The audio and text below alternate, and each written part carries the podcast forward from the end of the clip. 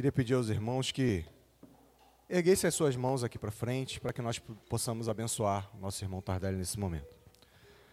Senhor Deus e Pai, nesse momento nós colocamos diante da Tua presença para te pedir, Senhor, pela vida do nosso irmão Tardelli. Senhor, ele que será o pregador desta manhã, que trará a Tua palavra aos nossos corações.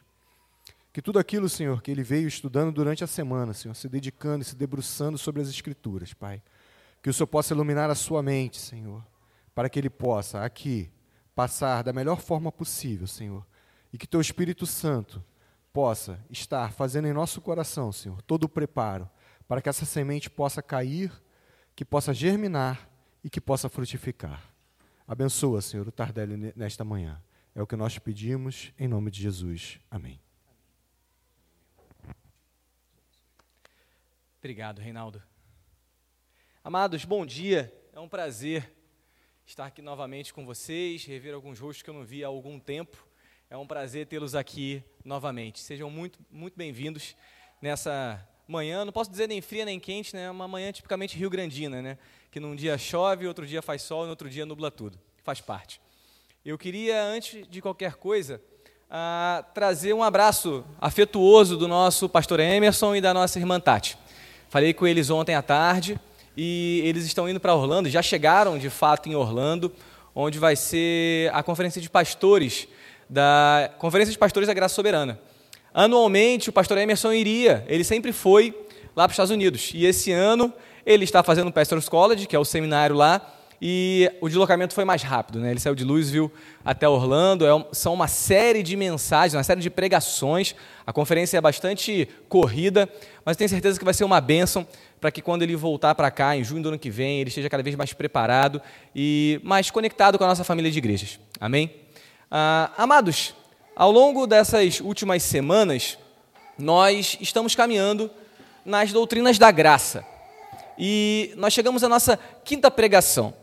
Para o texto base de hoje, eu convido a todos a abrirem as Bíblias em Mateus 1.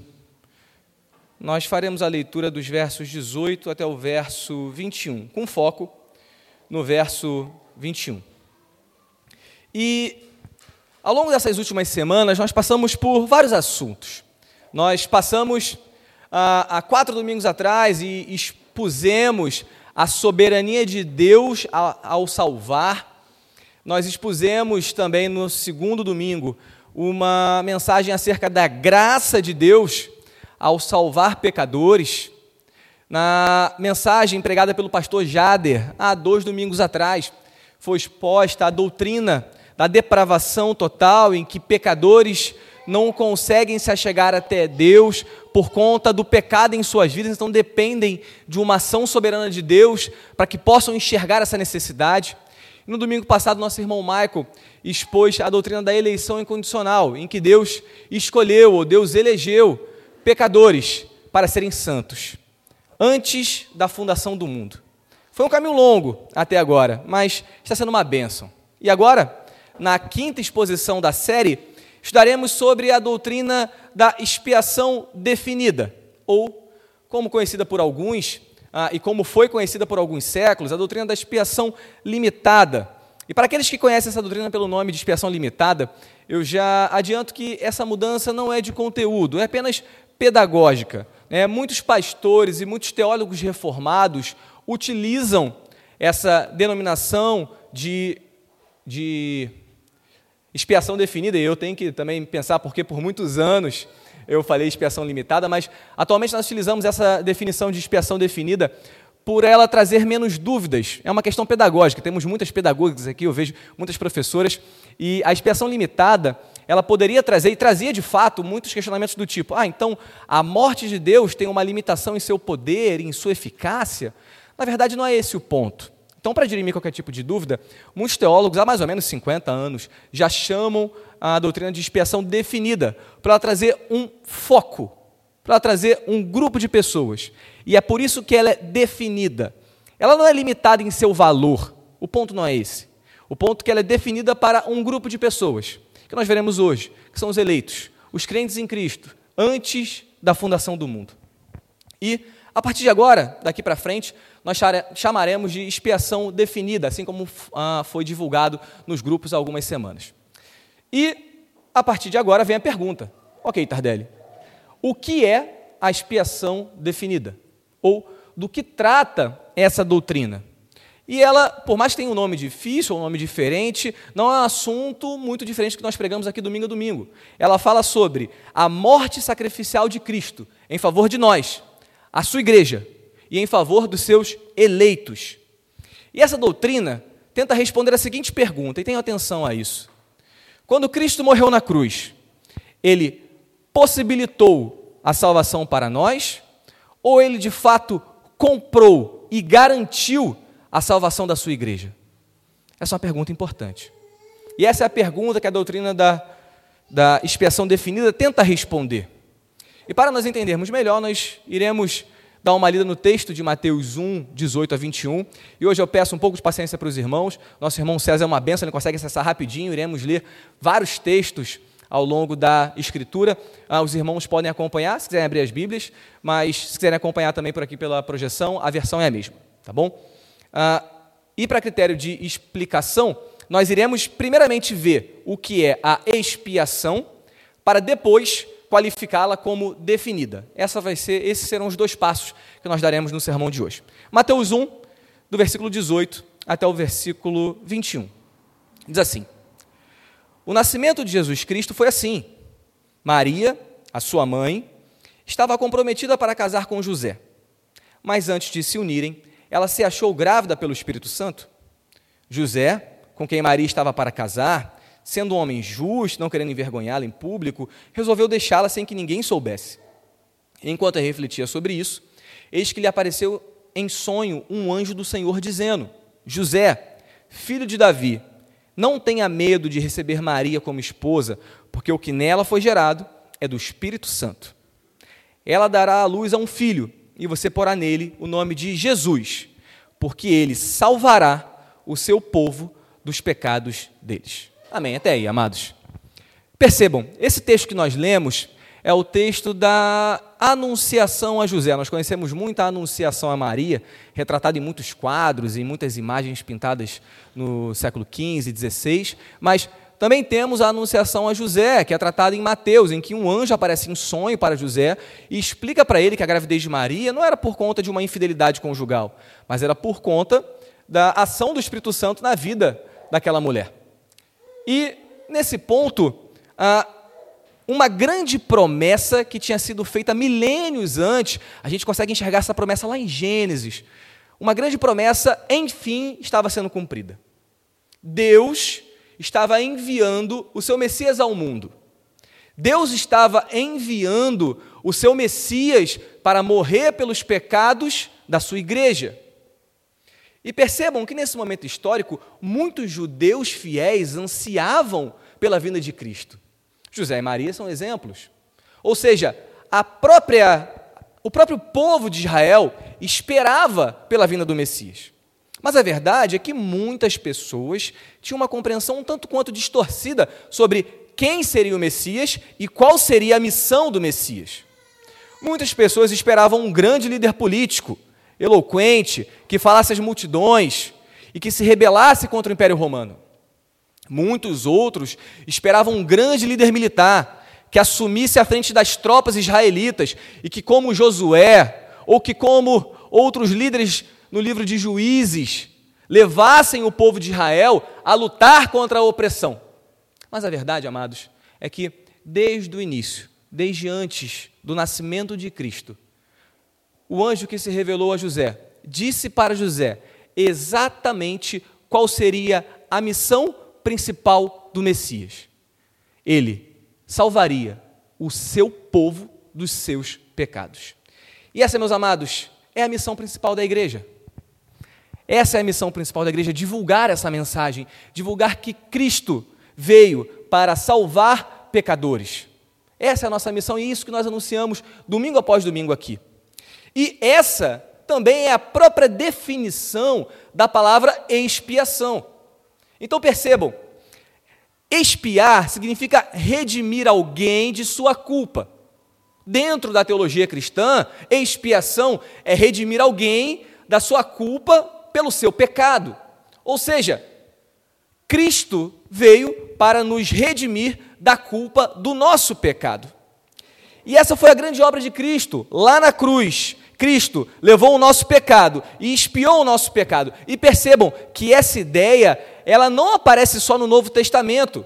A ideia da expiação, a ideia de um sacrifício que leva a culpa do pecado, ela aparece em toda a Escritura. Eu convido a todos a abrirem as Bíblias em Levítico, no capítulo 16. Nosso irmão César também estará projetando. Levítico, no capítulo 16, e aqui nós temos um momento de instituição do povo israelita após a saída do Egito. Nós temos Deus apresentando a Moisés e a Arão como o povo deveria se comportar e quais as festas e quais os ritos eles deveriam cumprir. Especificamente aqui, nós temos o dia da expiação, ou a instituição do dia da expiação. Nós faremos a leitura a partir do versículo 11. Vamos pular alguns versículos, já está combinado com o irmão César, ele vai projetar ali. Levítico 16, versículo 11. Arão fará chegar o novilho de sua oferta pelo pecado, e fará expiação por si e pela sua casa. Matará o novilho de sua oferta pelo pecado. Versículo 15. Depois matará o bode da oferta pelo pecado, que será para o povo Versículo 20. Depois de fazer expiação pelo santuário, pela tenda do encontro e pelo altar, Arão fará chegar um bode vivo.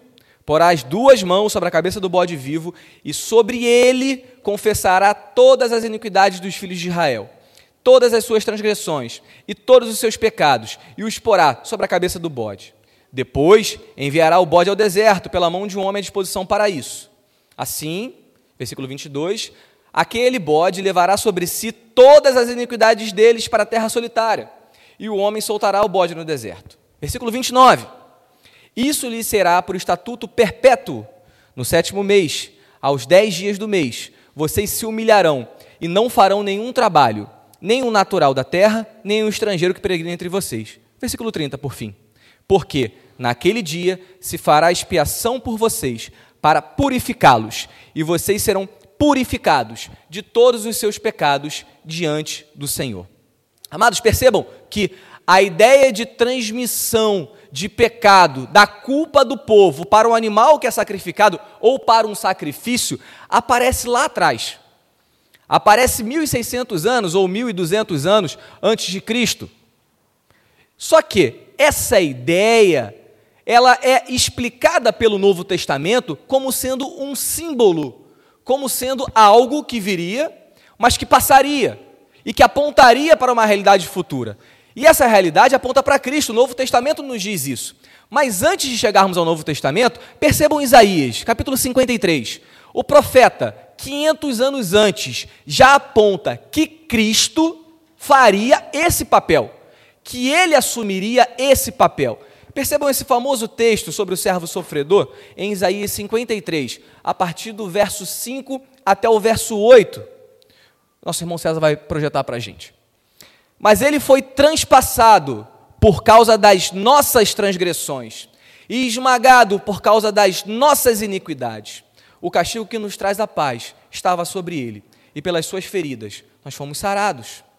Todos nós andávamos desgarrados como ovelhas cada um se desviava por o seu próprio caminho, mas o Senhor fez cair sobre ele a iniquidade de todos nós.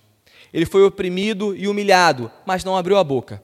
Como cordeiro foi levado ao matadouro, e como ovelha muda diante dos seus tosqueadores, ele não abriu a boca.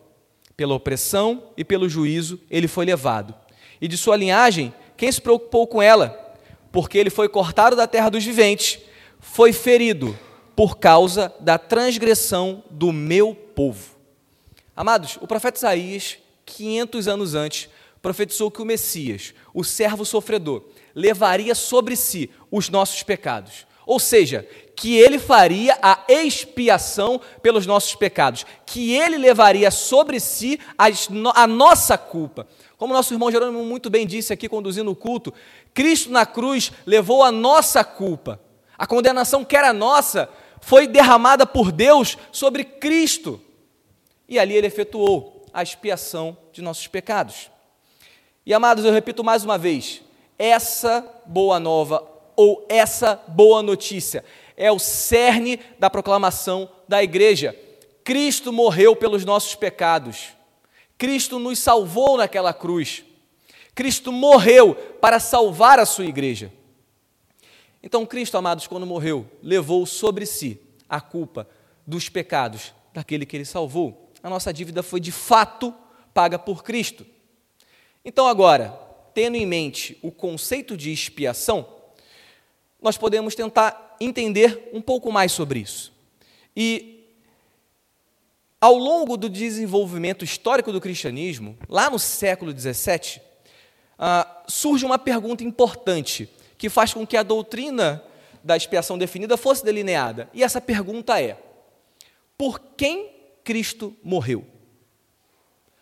Quais pecados Cristo levou na cruz? E eu sei que para aqueles que se debruçam pela primeira vez sobre essa doutrina, essa pergunta pode parecer inofensiva. Na verdade, ela pode parecer até irrelevante para algumas pessoas. É, Tardelli, isso aí para mim é um jogo de palavras. É somente uma afirmação. Mas, amados, eu chamo a atenção de vocês porque, dependendo da forma como nós respondemos a essa pergunta, o nosso entendimento de como Deus salva, ele pode ser afetado. E as possibilidades são basicamente três. A primeira delas é uma heresia, que surgiu já no século VI, condenada pela igreja, que é o universalismo. E as outras duas são as posições dominantes na igreja cristã de hoje. Nós iremos, primeiramente, ver essa resposta primeira, que leva ao universalismo, que já foi condenada como uma, como uma heresia. Depois, veremos a posição arminiana rapidamente e logo após nos aprofundaremos na posição reformada de que a expiação de Cristo foi feita pelos seus, para aqueles eleitos, para aqueles que antes de toda a eternidade foram chamados por Deus, escrito em seu livro da vida. Então, a primeira forma de responder essa pergunta é a seguinte: Tardelli, por quem Cristo morreu? E quais pecados ele levou na cruz? Se eu respondo, Tardelli, ele morreu por todos e levou todos os pecados na cruz, nós temos um problema. Nós temos um problema por quê? Se Cristo levou todos os pecados na cruz, de todas as pessoas, sem nenhuma exceção, todos os pecados da humanidade foram pagos. Então Deus não pode condenar ninguém por pecados que já foram pagos por Cristo. Muitos teólogos, ao afirmarem isso, caíram no que nós chamamos de uma doutrina herética de universalismo, que diz que todas as pessoas, sem exceção, serão salvas e que ninguém vai para o inferno. Mas percebam, amados, quando eu olho todo o escopo da Bíblia, todo o ensinamento bíblico e todo o ensinamento de Jesus, que foi a pessoa que mais falou sobre o inferno, sobre o lago de fogo, onde o fogo não se apaga e o verme não morre, e eu excluo o ensinamento sobre a condenação, a Bíblia simplesmente para de fazer sentido. Grandes verdades explícitas no Evangelho caem pela borda. Então, ao afirmar que Cristo levou na cruz todos os pecados da humanidade, de todas as pessoas, eu posso vir a cair no universalismo e entender que todos os pecados foram pagos, porque seria injusto da parte de Deus condenar alguém que teve os seus pecados expiados por Cristo. Se Cristo levou e pagou a pena que era dessa pessoa, por que, que Deus vai condená-la novamente? Esse é um ponto. E é a primeira forma de responder essa pergunta. A segunda forma de responder essa pergunta, que é a posição arminiana, ela vai dizer que Cristo morreu por todas as pessoas. Mas a expiação só se torna eficaz para aqueles que creem. Só que, amados, isso é, no mínimo, problemático. Ao afirmar que a expiação é por todos, mas ela só se torna eficaz para aqueles que creem em Cristo, isso significa que quando Cristo morreu, ele não morreu com a intenção de salvar qualquer pessoa em particular. Significa que aqueles que entendem que a expiação é para todos, porém, se torna eficaz para aqueles que creem, eles dizem que a morte de Cristo não, não significa por si só a garantia de salvação de qualquer homem vivo. Eles entendem que Cristo morreu para tornar possível a salvação de todos os homens. Consequentemente, eles são obrigados a afirmar que se a vontade do homem não ceder voluntariamente e entregar-se à graça divina, a expressão de Cristo se torna inútil. E que se ninguém aceitasse a Cristo, Jesus teria morrido por nada. Como Spurgeon disse em um sermão seu, sermão 181, de 1857, falando sobre a doutrina arminiana Spurgeon fala: se nós considerarmos isso como uma verdade, Cristo morreu da mesma forma por Judas que foi para o inferno e por Pedro que foi para o céu. Mas nós não cremos assim, amados. E nos debruçaremos agora sobre a doutrina da expiação definida. Nós afirmamos que Cristo, quando morreu, tinha um objetivo em vista e que esse objetivo será seguramente cumprido, sem sombra de dúvidas. Nós respondemos a pergunta: por quem Cristo morreu? Com a resposta vibrante: pela sua igreja, pelos seus eleitos, por, aquele, por aqueles que o Pai o entregou antes da fundação do mundo, porque nenhuma só ovelha se perderá. Enquanto houverem cem ovelhas e uma se perder, Cristo deixará o rebanho parado, irá buscar essa uma que se perde. Então, amados, a posição reformada sobre a, a, qual iremos tentar entender um pouco mais, ela afirma que Cristo veio a esse mundo com a intenção de salvar uma multidão, como ninguém pode contar, como nós vemos em Apocalipse 7, 9. E acreditamos que, como resultado disso, Cada pessoa por quem Cristo morreu deve, sem sombra de dúvida, ser purificada do pecado e permanecer na presença do Pai por toda a eternidade. E amados, quando nós afirmamos isso, nós não queremos de maneira nenhuma limitar a expiação de Cristo. Na verdade, nós queremos salientar que a morte de Cristo realiza alguma coisa na realidade, de fato, e não na teoria. Cristo não nos possibilita a salvação. Cristo compra na cruz a salvação. Ele assegura na cruz a nossa salvação. A expiação, amados, nós cremos, foi autêntica, foi vicária, foi substitutiva. Ela não foi uma expiação possível e teórica, que para ser eficaz depende da ação do homem. Percebam os termos que Isaías usa no texto que nós lemos. Isaías 53, mas agora os versos 10 e 11. Peço que nosso irmão César abra para a gente. Isaías 53, versos 10 e 11. Todavia, ao Senhor agradou esmagá-lo, fazendo-o sofrer. Quando ele der a sua alma como oferta pelo pecado, verá sua posteridade e prolongará os seus dias, e a vontade do Senhor prosperará nas suas mãos. Ele verá o fruto da sua alma e ficará satisfeito, ou em outras versões, ele verá o fruto do seu penoso trabalho e ficará satisfeito o meu servo, o justo, com seu conhecimento, justificará a muitos, porque as iniquidades deles levará sobre si. Percebam que Isaías, falando sobre a morte de Jesus, explicita que Cristo levará sobre si as iniquidades daqueles que serão justificados. Verso 11, amados. O meu servo, o justo, com o seu conhecimento, justificará a muitos, porque as iniquidades deles levará sobre si. Outro texto, amados, muito caro à, à igreja, é o de João 6. Um texto também muito conhecido. Na, o Evangelho de João, capítulo 6, versículo 37, 38 e 39, nós lemos assim: Todo aquele que o Pai me dá, esse virá a mim. De modo nenhum o lançarei fora, porque desci do céu, não para fazer a minha vontade, mas a vontade daquele que me enviou. E a vontade daquele que me enviou é esta: que eu não perca nenhum de todos que ele me deu. Pelo contrário, eu o ressuscitarei no último dia. João 10, a partir do versículo 14, algumas páginas à frente para quem está aberto e para a gente aqui na projeção.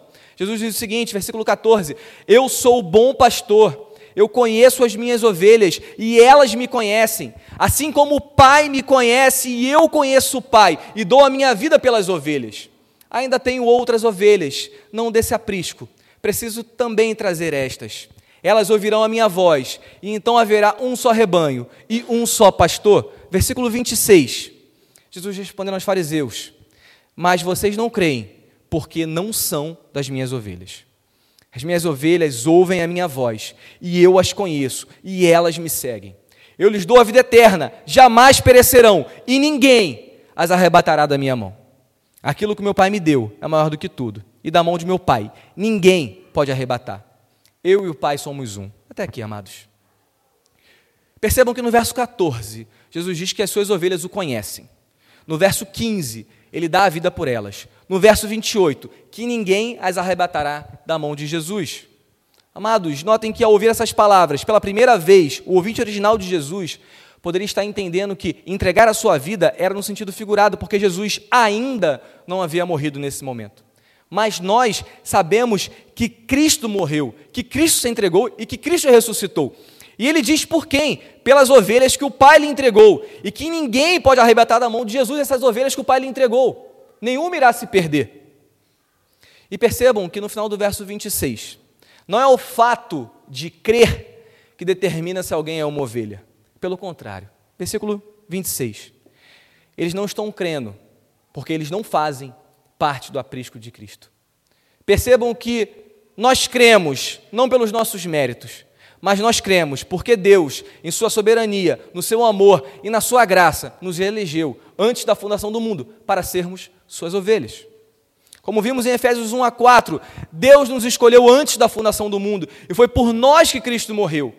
Quando nós estávamos mortos em delitos e em pecados, o próprio Filho de Deus se entregou por nós, se entregou para a sua igreja, para nos redimir, nos fazer um povo santo e zeloso de boas obras, conforme Tito 2,14. Nós cremos que nos achegamos a Deus pela sua ação providencial em nos salvar e nos chamar. Nós cremos que nos mantemos firmes, porque Ele morreu por nós e assegurou isso na cruz. Como vimos em Isaías 53, Jesus viu o fruto do seu penoso trabalho e ficou satisfeito. Por quê? Porque ninguém arrebata as ovelhas da mão do seu Senhor. Jesus não morreu por toda a humanidade e a maioria se perdeu. Jesus morreu por cada eleito e todos eles serão salvos. A expiação, ela foi definida, ela foi vicária, ela foi substitutiva. E todos os pecados que Cristo levou na cruz foram de fato pagos por Cristo. Por fim, amados, um último texto, em João 17, a partir do versículo 1, em sua oração sacerdotal, Jesus ora pelos seus discípulos e logo depois por todos aqueles que iriam responder ao chamado do Evangelho.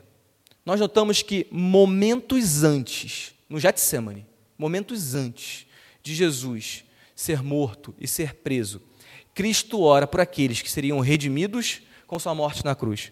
João 17, versículo 1. Depois de dizer essas coisas, Jesus levantou os olhos aos céus e disse: Pai, é chegada a hora.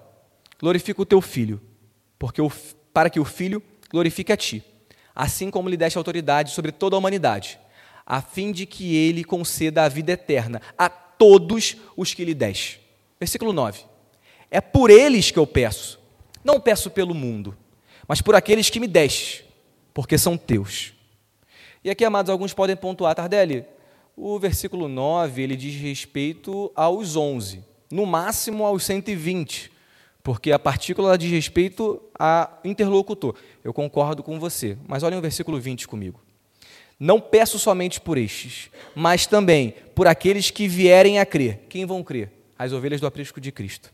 Em mim, por meio da palavra que eles falarem, a fim de que todos sejam um. Amados, quem são os que viriam a crer? Nós. Versos 2. Todos os que o Pai deu ao Filho. Amado, Jesus explicita, momentos antes da sua morte, em sua oração sacerdotal, que ele está orando e ele está se entregando pelas suas ovelhas e por aqueles que o Pai deu a ele. Versículo 10, é, João 10, 28. Eu lhes dou a vida eterna. Já lemos esse texto. Jamais perecerão e ninguém as arrebatará da minha mão. O sacrifício de Jesus na cruz, ele foi para garantir para comprar, para pagar, para sacramentar a salvação das ovelhas que o Pai deu a Cristo. Nem a minha, nem a sua vontade podem frustrar os planos eternos de Deus. Amados, a vontade de Paulo não frustrou os planos eternos de Deus. Paulo matou, assassinou Estevão. Paulo perseguiu a igreja. Paulo dizia não a pregação do evangelho e matava aquelas pessoas. A vontade de Paulo não foi a suficiente. Moisés argumentou com Deus, disse que era gago e que não era capaz. A vontade dele não foi suficiente para dizer não a Deus. Gideão pediu provas a Deus. Gideão pediu uma, pediu duas, disse que era o menor de sua, de sua casa, argumentou com Deus. E ele foi usado por Deus. Amados, a nossa vontade, ela não se mantém de pé diante da soberana vocação do Senhor. A nossa vontade, e eu convido a todos a refletirem sobre as suas próprias vidas, percebam quem éramos nós antes do chamado de Cristo em nossas vidas. O Tardelli, de 10 anos atrás, ele nunca iria se alegrar com aquilo que Cristo se alegra. E Deus mesmo assim nos chamou, e Deus mesmo assim nos converteu, nos transformou, porque o chamado é dele, e a nossa vontade não tem poder para frustrar os planos de Deus. O sacrifício de Cristo, amados, foi para salvar aqueles eleitos antes da fundação do mundo. Foi por sua igreja. E foi por aqueles que ele comprou com seu próprio sangue. O sacrifício de Cristo, por fim, não possibilitou que fôssemos salvos, mas ele garantiu essa salvação à sua igreja. E com isso eu gostaria de encerrar essa exposição com algumas aplicações. A primeira delas, eu repito aqui a mesma aplicação que eu trouxe há quatro domingos atrás. Nós estamos diante de uma doutrina complexa. Nós estamos diante de doutrinas complexas, intrincadas, com muitos textos bíblicos associados. E a boa notícia é que a nossa salvação, ela não depende de compreendermos essa ou qualquer outra doutrina em sua totalidade. A nossa salvação foi nos dada por Cristo e vem através da fé no seu sacrifício substitutivo. A nossa salvação não depende de entendermos pontos de uma teologia sistemática. Não entre em crise, meu amado, se porventura algum ponto dessa doutrina escapar da sua compreensão. Não entre em crise se por acaso algum ponto dos cinco pontos não for entendido por você. Tenha a mesma atitude de Davi no Salmo 139, versículo 4 a 6 que, ao se deparar com a soberania de Deus, ele orou assim: A palavra nem chegou à minha língua, e tu, Senhor, já conheces toda. Tu me cercas por todos os lados e põe a tua mão sobre mim. Tal conhecimento é maravilhoso demais para mim. É tão elevado que eu não posso atingi-lo. Segunda aplicação, meus amados, é que as doutrinas da graça, elas não, elas não devem nos trazer dúvidas, mas elas devem nos trazer certezas. A sua vida caminha dia após dia em santificação? Você sente que precisa de um Salvador? Você está consciente do seu pecado? O Espírito Santo te ensinou que você não pode ser salvo sem Cristo? Então, meu amado, você não pode ser salvo, você será salvo. As doutrinas da graça trazem certeza aos nossos corações, porque é impossível que eu viva em santidade é impossível que eu prossiga na fé. É impossível que eu abandone o pecado. É impossível que eu ame a Deus sem a ação soberana de Deus em minha vida. As doutrinas da graça não nos trazem dúvidas, elas nos trazem certezas. Mas agora, amados, como terceira aplicação, se a sua vida não caminha em santidade, se você está cheio de si, se você acredita que pelos seus próprios méritos e forças você pode ser salvo, e que as suas obras o qualificam para estar diante de Deus, a má notícia é que esse não é um sinal de eleição, é um sinal de soberba. Mesmo, mesmo sinal que os fariseus tinham e apresentavam a Jesus. Por fim, como quarta e última aplicação, eu trago as palavras de Spurgeon, que ele encerrou o seu sermão 181 sobre a expiação definida há 150 anos atrás. Ele diz o seguinte, abre aspas, se você está dizendo nesta manhã eu sou tão bom, tão bom quanto deveria ser. Eu posso chegar ao céu pelas minhas próprias obras. Então lembre-se da escritura que diz de Jesus: Eu não vim chamar os justos, mas sim os pecadores ao arrependimento. Lucas 5:32. Enquanto você estiver nesse estado, eu não tenho nenhuma expiação para pregar para você. Mas se nesta manhã você se sentir culpado, miserável, consciente do seu pecado e consciente do grande amor de Deus, se você estiver disposto a ter a Cristo como seu único e suficiente Salvador, eu não posso dizer somente que você pode ser salvo, mas que você será salvo, porque essa compreensão nunca chegaria ao seu coração se o Espírito Santo não te chamasse, se Cristo não te, elege, não te, ele, não te salvasse e o Pai não te elegesse antes de toda a eternidade.